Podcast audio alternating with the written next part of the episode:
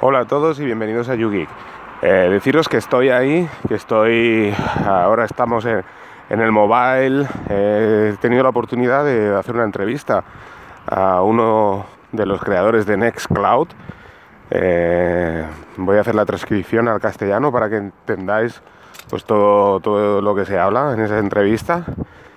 Y después comentaros también que bueno, Ubuntu está también en, en la feria He tenido oportunidad pues, también de, hablar con algún miembro de Ubuntu. Estoy mirando de cuadrar una, entrevista. Eh, porque me gustaría que fuera en castellano en este caso, para que, para que lo entendáis.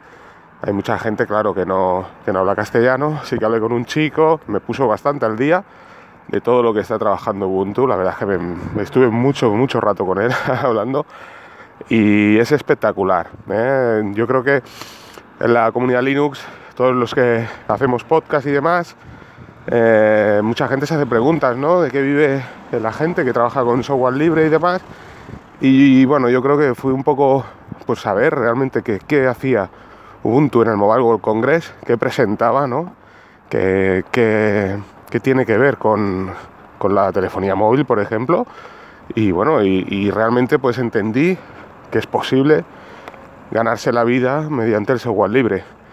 Eh, en principio, o sea, eh, lo, que, nos traen a la feria, ¿no? lo, que nos presenta Ubuntu es una caja de color naranja que le llaman el Orange y en, ella incluye, bueno, es como si fuera una nube, ¿de acuerdo? Y incluye pues pequeñas placas como si fueran Raspberry Pis.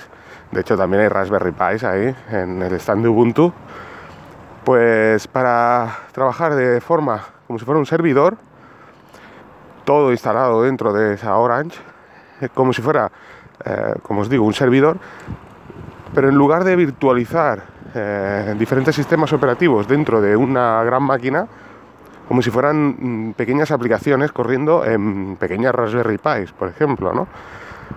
Y bueno, mm, me estuvieron presentando un poco, pues, como os digo, todo lo que, todo lo que han traído, ¿no? Ejemplos de, inteligencia artificial, eh, gestión de, pues, por ejemplo, de cámaras de seguridad, incluso una, un, mediante una aplicación móvil y una Raspberry Pi, únicamente una Raspberry Pi, sabéis que tiene un coste muy pequeño, ¿eh? en torno a los 40 euros, pues bueno, que está corriendo un Ubuntu y bueno, haciendo una foto con una aplicación móvil eh, de un artículo, esta Raspberry Pi te devuelve, ¿eh?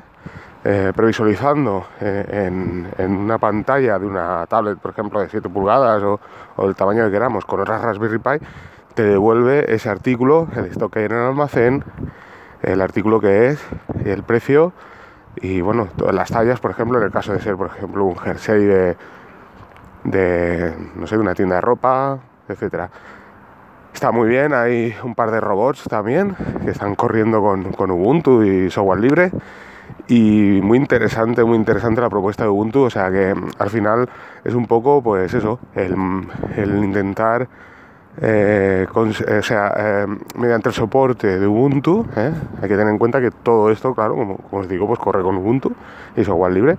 Por lo tanto, pues mediante todas esta, estos periféricos, estas aplicaciones que hay, pues el, poder pues dar soporte y monetizar Ubuntu y la verdad es que es muy interesante, muy interesante la, la propuesta que tienen ahí en el mobile.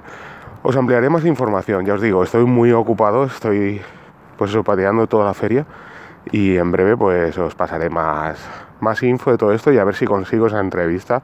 Ya os digo, hablé con un chico mexicano que, que estuve hablando bastante rato y me puso muy muy al día, pero eh, no estaba autorizado para, para por ejemplo, en, el caso de hacer una entrevista, pues eso, emitirla, ¿de acuerdo? Así que voy a ver si veo algún, eh, consigo hablar con otro con otro personal de, Ubuntu y que sí podamos grabar esa, esa entrevista.